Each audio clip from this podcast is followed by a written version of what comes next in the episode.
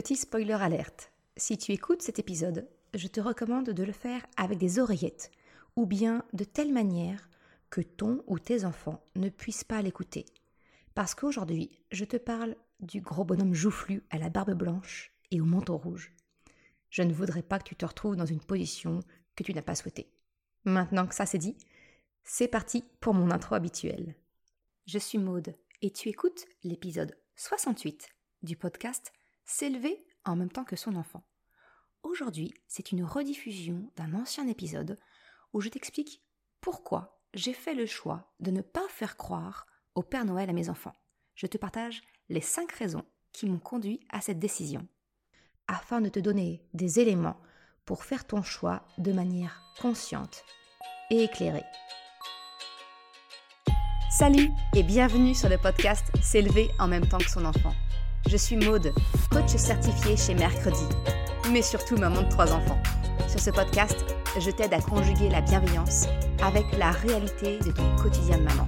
Utiliser ton choix d'une parentalité bienveillante comme un accélérateur de ton propre développement personnel.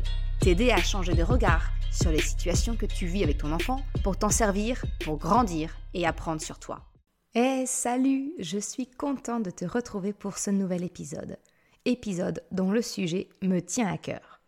Car si tu me suis depuis un petit moment, tu sais que mon dada, à travers ce podcast et mon site mercredi, où je te partage les articles écrits des épisodes, eh bien, c'est de t'aider à faire tes choix en matière de parentalité de manière consciente, éclairée, et non pas par automatisme ou reproduction de ce que tu as connu ou que tu vois autour de toi. Tu sais que j'ai à cœur de t'aider à déconstruire tes réflexes et autres automatismes pour t'en créer de nouveaux que tu choisis en pleine conscience en ayant pesé les avantages et les inconvénients. Comme je te le mentionnais en spoiler alerte, si tu as ton ou tes enfants qui peuvent entendre l'épisode, je te recommande de mettre des écouteurs ou bien de l'écouter en leur absence.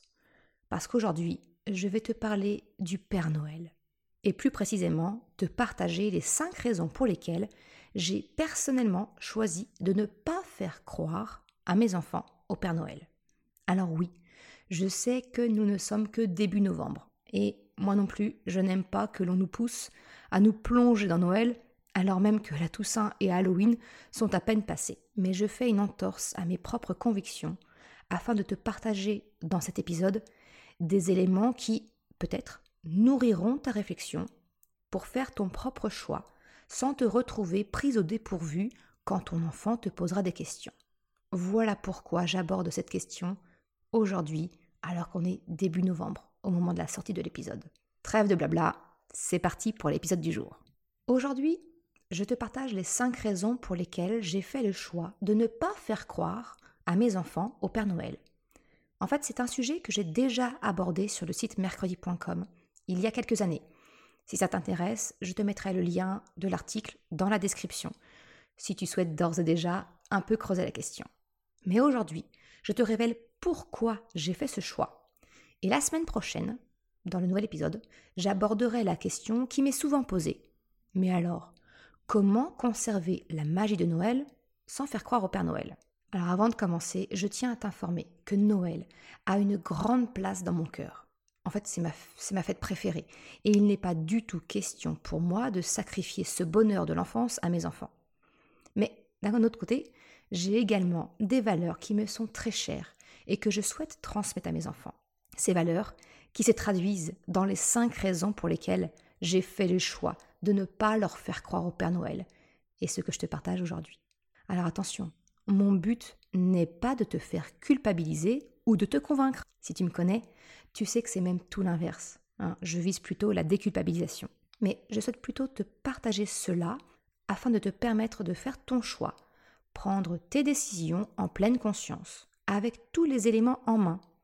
Et après, c'est le choix de chacun. Et j'aurais tendance à dire que la valeur de tolérance est une des principales valeurs qui me tiennent à cœur. C'est la raison pour laquelle je parlerai beaucoup à la première personne dans cet épisode je te parlerai de moi. Je te partage mes raisons.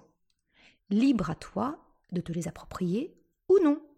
Je ne suis pas là pour forcer qui que ce soit. Sur ce, attaquons la première raison pour laquelle j'ai fait ce choix.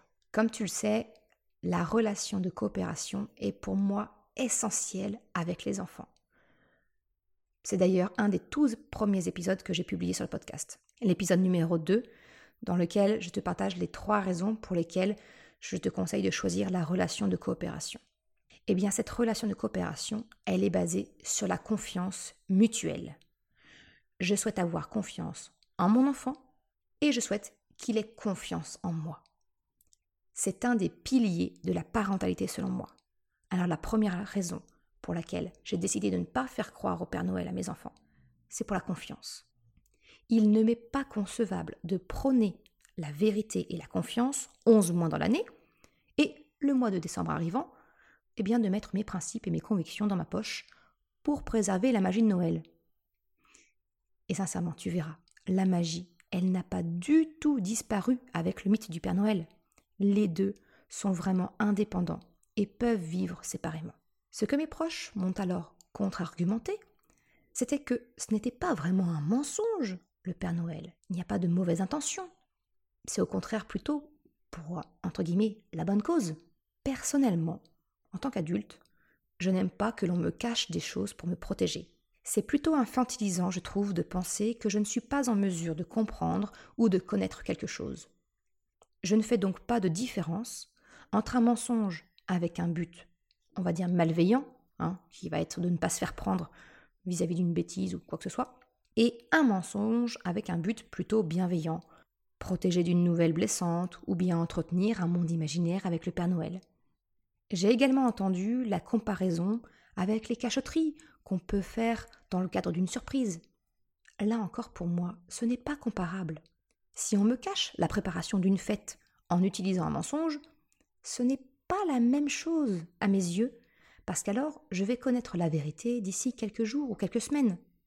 Ça n'a rien de comparable avec le fait de faire croire à un enfant pendant plusieurs années, généralement entre le moment où il est en mesure de comprendre ce que les cadeaux de Noël représentent, donc vers l'âge de 3 ans, et jusqu'à environ 5, 6 ans, voire même plus. Même si le but de faire rêver son enfant peut être louable, il n'y a, pas de, a pas de jugement là-dessus. Personnellement, je ne suis pas prête à transiger sur ma valeur de confiance et de vérité. Il n'y a pas de bonnes intentions qui puissent le justifier à mes yeux. Le deuxième point qui m'a conduit à faire le choix de ne pas faire croire au Père Noël à mes enfants, eh bien, c'est dans la continuité de cette valeur forte chez moi que sont la vérité et la confiance. Il s'agit de l'exemplarité. Je ne peux pas demander à mes enfants la plus grande sincérité si je ne le suis pas moi-même avec eux. Tu le sais, je t'en parle souvent dans le podcast, mais la congruence est très importante selon moi pour créer une relation de confiance, de coopération, de sécurité avec ton enfant. Mon souhait, c'est que mes enfants ne doutent pas de mes propos, de moi, qu'ils aient confiance en moi, se sentent en sécurité concernant ce que je leur dis. Je dis ce que je fais et je fais ce que je dis. Pour cette raison, leur faire croire au Père Noël n'est pas une option envisageable pour moi. Et pour être honnête, je me suis vite retrouvée avec un sentiment d'être piégée entre mes convictions et mon désir de leur faire partager la magie de Noël. Je n'avais pas d'autre chemin tracé autour de moi, je n'avais pas d'exemple.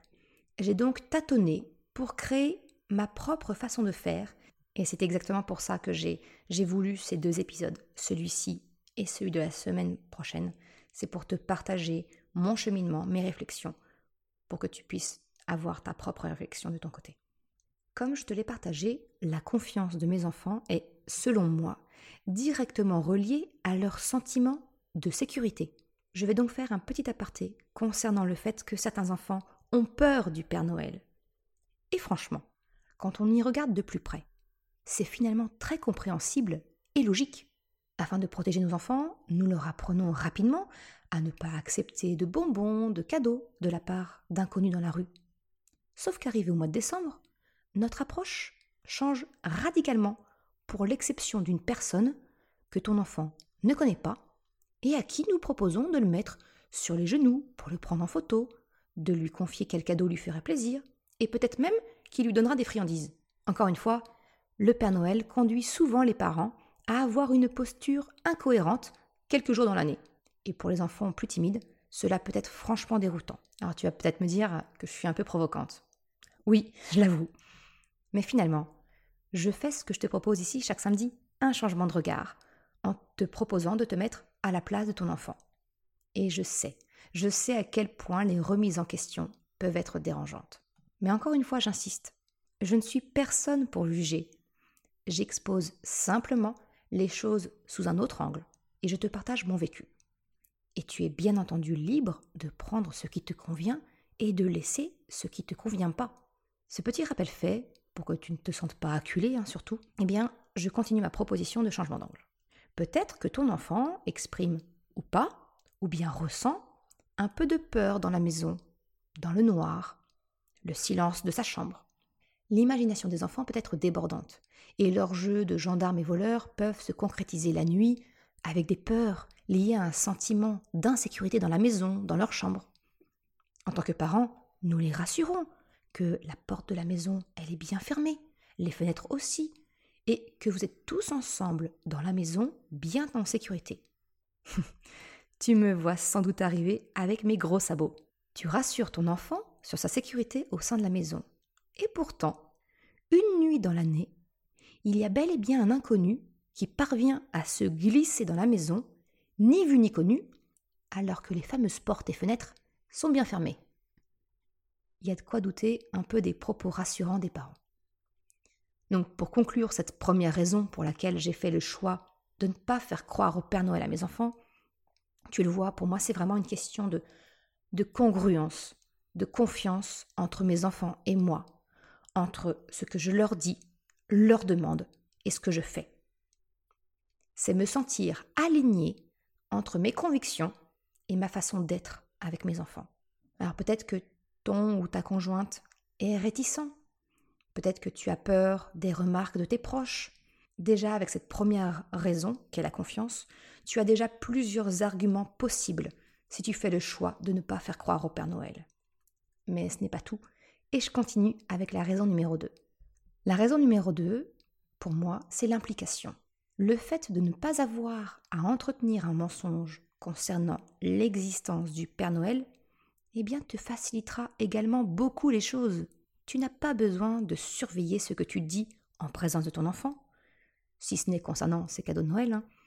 mais en plus, ça va te permettre de vivre les préparatifs de Noël complètement avec ton enfant.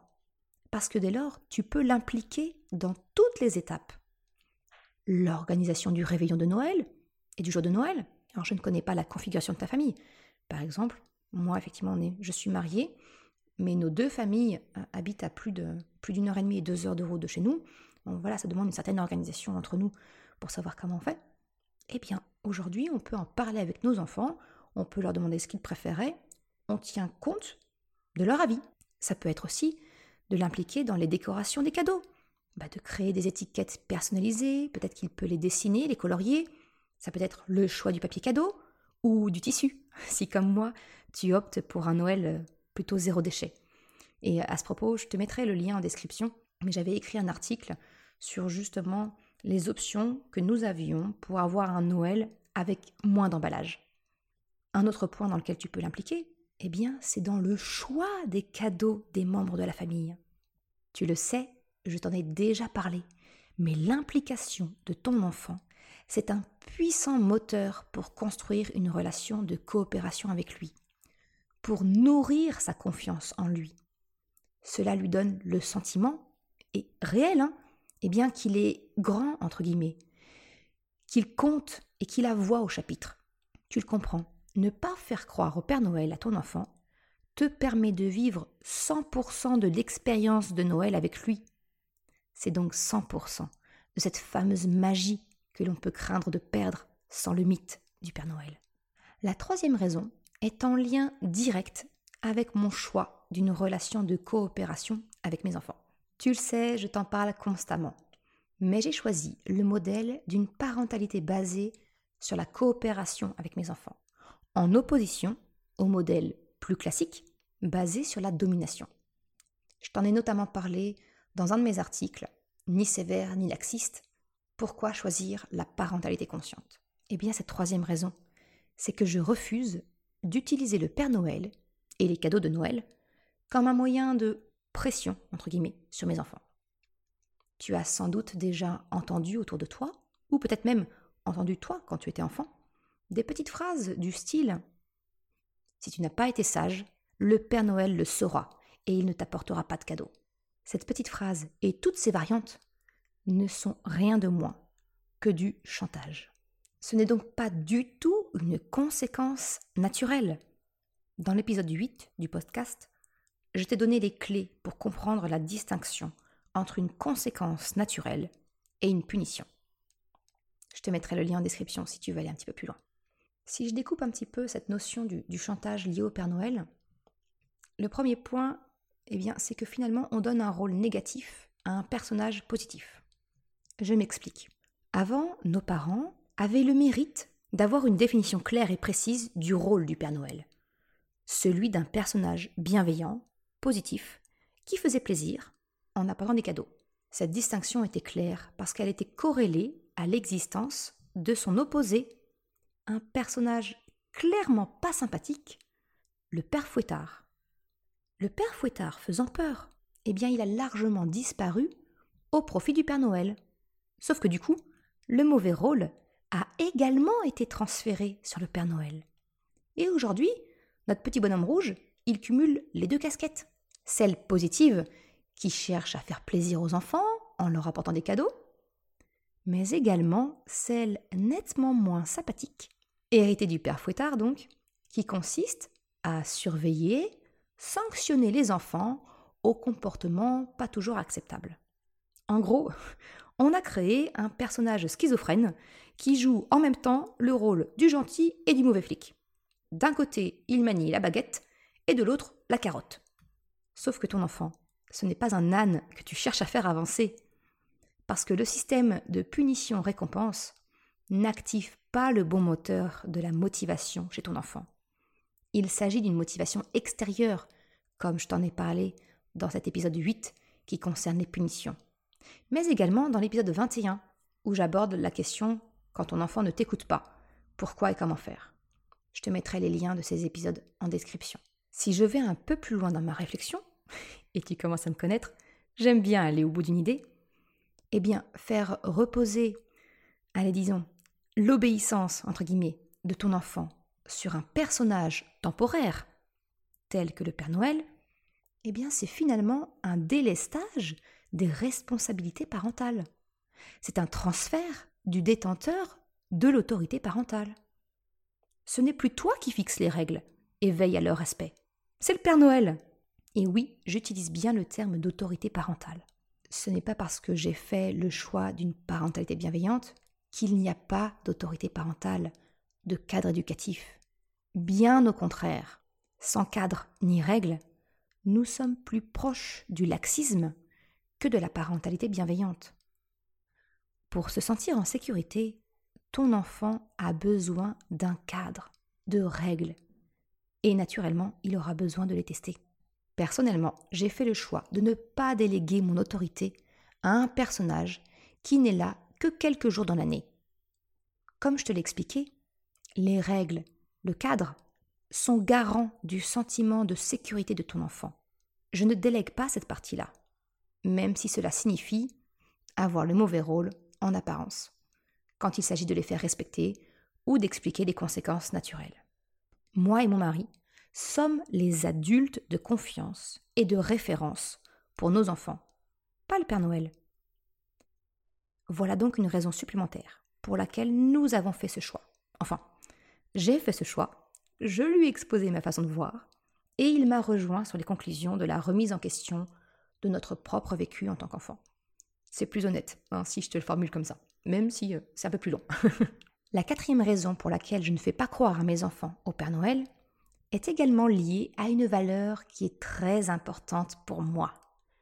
Le plaisir d'offrir et de recevoir. Allez, je vais le découper en deux parties.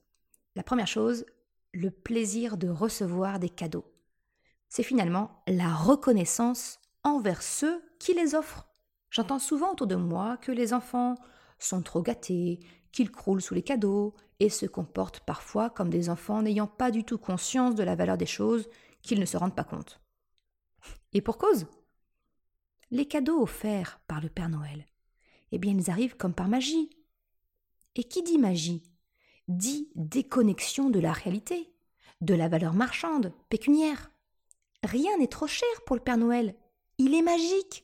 Ce sont ces lutins qui fabriquent les jouets commandés sur une liste de Noël qui a été postée. Il me semble injuste de reprocher aux enfants de ne pas se rendre compte, alors que nous avons sciemment décidé de relier les cadeaux à un personnage magique bien loin de la réalité économique de notre quotidien. Mes enfants, connaissant la réalité sur la provenance de leurs cadeaux, eh bien ils connaissent la réalité de notre quotidien. Par exemple, ils savent que leur papy et mamie, eh bien ils ont quatre petits-enfants, et que donc naturellement, leur compte ne leur permet pas de dépenser sans compter pour eux individuellement. Exactement de la même manière que ton enfant a conscience de cette réalité pour ses cadeaux d'anniversaire. Ne pas faire croire au Père Noël permet, selon moi, d'éviter ce quiproquo, ce malentendu inconscient sur les cadeaux. L'autre élément bénéfique à mes yeux, c'est que mes enfants ont conscience de qui leur offre tel ou tel cadeau. L'intention de la personne qui offre le cadeau ne leur est pas inconnue, bien au contraire. L'intention est au cœur même du cadeau. Lorsqu'une tante ou un oncle offre un cadeau d'un certain type, couleur, forme, il est choisi avec le cœur, de façon personnalisée, selon les goûts de l'enfant, afin de lui faire plaisir. Au-delà du cadeau, mes enfants peuvent ainsi ressentir cette intention de leur faire plaisir, de ce cadeau personnalisé selon leur goût. Cette intention démontre l'attachement entre la personne qui offre et l'enfant qui le reçoit. Ce n'est pas un cadeau impersonnel. Il a été choisi avec le cœur et cela se ressent. Mes enfants peuvent le percevoir. Cela nourrit indirectement leur confiance en eux, car ils se sentent ainsi compris, aimés, dignes d'attention. Ce n'est pas un simple objet. Le cadeau, c'est l'objet et l'intention.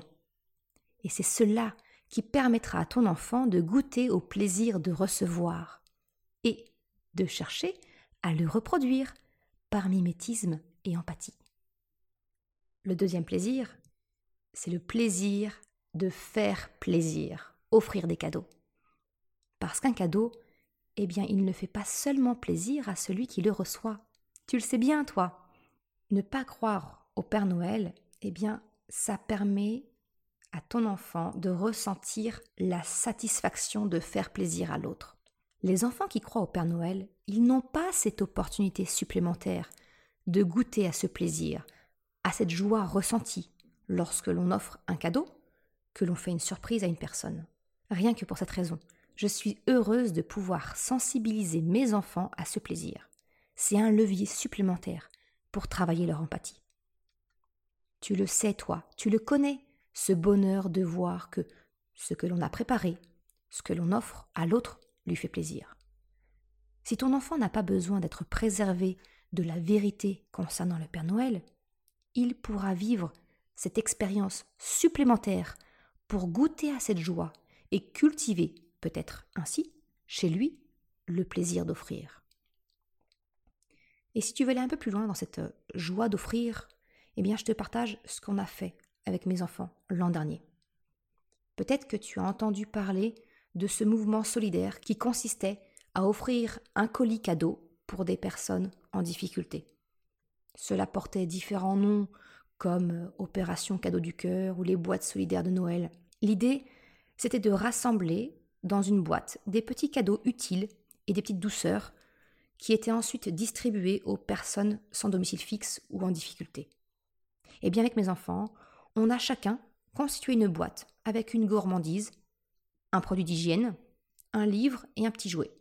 Alors les deux derniers étaient d'occasion, des livres et des jeux auxquels ils ne jouaient plus et qu'ils ont choisis eux-mêmes. Ils se sont sentis investis de partager leur chance et le bonheur de Noël, de jouer un peu à leur tour au Père Noël pour quelqu'un qui en avait besoin. Ne pas leur faire croire au Père Noël leur permet également de créer leur propre cadeau, que ce soit lors d'une telle opération, si elle se reproduit cette année, ou peut-être même simplement pour les autres membres de la famille. Les enfants vivent ainsi 100% de la magie de Noël, en vivant également l'expérience du côté de celui qui offre et qui ressent ce plaisir. Je termine l'épisode d'aujourd'hui en abordant le fameux argument qui revient régulièrement. Croire au Père Noël participe à l'imagination de l'enfance et peut-être es-tu réticent ou réticente à l'en priver? Ce que je comprends complètement, hein. mais encore une fois, laisse-moi te présenter les choses sous un autre angle peut-être. Les enfants sont les rois du monde imaginaire. Ils ont cette capacité naturelle à se projeter dans leur monde, leur aventure. Ils savent comme personne se déconnecter du monde réel pour vivre intensément leurs aventures. Ce qui nous vaut bien souvent des difficultés à les faire revenir à la réalité du quotidien et de passer à l'étape suivante comme aller se mettre en pyjama ou venir à table. Ils n'ont donc pas vraiment besoin de notre aide pour construire leur monde imaginaire. Le point essentiel selon moi, c'est que les bénéfices de l'imagination réside dans le fait de construire le monde imaginaire. L'imagination, c'est l'action d'imaginer. Alors oui, je sais, ça peut paraître bête dit comme ça, mais je répète. L'imagination, c'est l'action d'imaginer. C'est pas de vivre dans un monde imaginé et décrit par quelqu'un d'autre. Un peu comme les Lego le plaisir réside essentiellement dans la construction.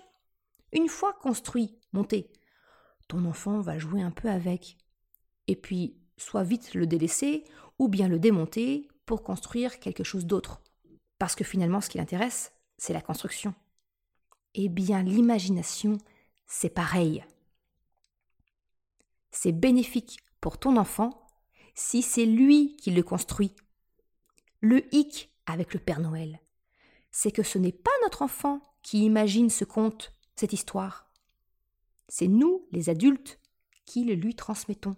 Nous construisons toute l'histoire, poussant parfois l'histoire jusqu'à laisser des preuves. Et il faut être bien honnête, hein, c'est pour notre propre plaisir. On va laisser des preuves en laissant des cookies manger, une tasse de lait entamée, une lettre envoyée en retour à la liste de Noël postée, etc sans parler du fait de se déguiser pour jouer le rôle du Père Noël. Je t'en ai un petit peu parlé justement dans ce fameux premier article que j'avais écrit, Faire croire ou non au Père Noël. Finalement, ce n'est pas l'imagination de nos enfants. Ils vivent une expérience que nous leur avons créée. Cela n'a donc rien à voir avec le bénéfice de l'imagination des enfants. Ma conviction, c'est que croire ou non est un choix qui appartient à chacun. Alors pour terminer cet épisode concernant les cinq raisons pour lesquelles j'ai choisi de ne pas faire croire au Père Noël à mes enfants, je conclurai sur le fait que peut-être une partie de la solution pourrait consister à présenter le Père Noël pour ce qu'il est, un joli personnage d'une histoire, d'un conte, et de laisser l'imagination de ton enfant prendre le relais s'il le souhaite, sans pour autant l'orienter. Si ton enfant te pose la question, tu peux la lui retourner en lui demandant ce que lui il en pense. Croire ou non à quelque chose, c'est le propre de chacun. C'est notre liberté de penser, notre libre arbitre. Je n'ai pas du tout parlé de Noël sous l'angle de la religion, tu l'auras remarqué. Mais pourtant, je vais me risquer un petit parallèle je pense que, comme toute personne bienveillante, ouverte d'esprit, il ne te viendrait pas à l'idée de remettre en cause les croyances religieuses d'une autre personne. Il y a des personnes qui croient en un Dieu particulier, ils lui donnent différents noms, et puis il y a d'autres personnes qui ne croient pas en l'existence de Dieu. La tolérance, c'est d'accepter cette diversité de pensée. Et si nous, nous nous autorisions cette même liberté de pensée concernant le Père Noël? Et si tu acceptais de laisser le choix de croire ou non à ton enfant Je te laisse aujourd'hui avec ces éléments, mes cinq raisons, des questions peut-être.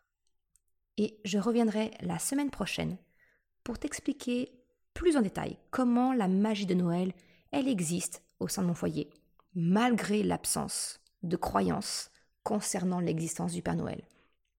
Et comment nous gérons cette différence auprès de nos proches et des camarades de nos enfants. Je te remercie d'avoir écouté cet épisode jusqu'à la fin. Tu retrouveras, comme d'habitude, une retranscription sur le site mercredi.com. Si tu as aimé cet épisode, s'il t'a été utile, je t'invite à le partager, à en parler autour de toi, ou si le cœur t'en dit, de me laisser une note 5 étoiles sur Apple Podcast. Cela me permet de faire connaître le podcast et m'encourage à progresser. Un grand merci à celles et ceux qui prendront le temps de le faire. Je sais que d'autres plateformes ne permettent pas toujours de me laisser effectivement une note ou un commentaire. Alors, sens-toi libre de me faire part de tes retours, de tes commentaires, en me contactant directement soit par mail dans la section contact du site, ou même directement en message privé sur Instagram. Je te souhaite une excellente journée, après-midi, soirée, quel que soit le moment où tu écoutes, et je te dis à la semaine prochaine pour un nouvel épisode. Ciao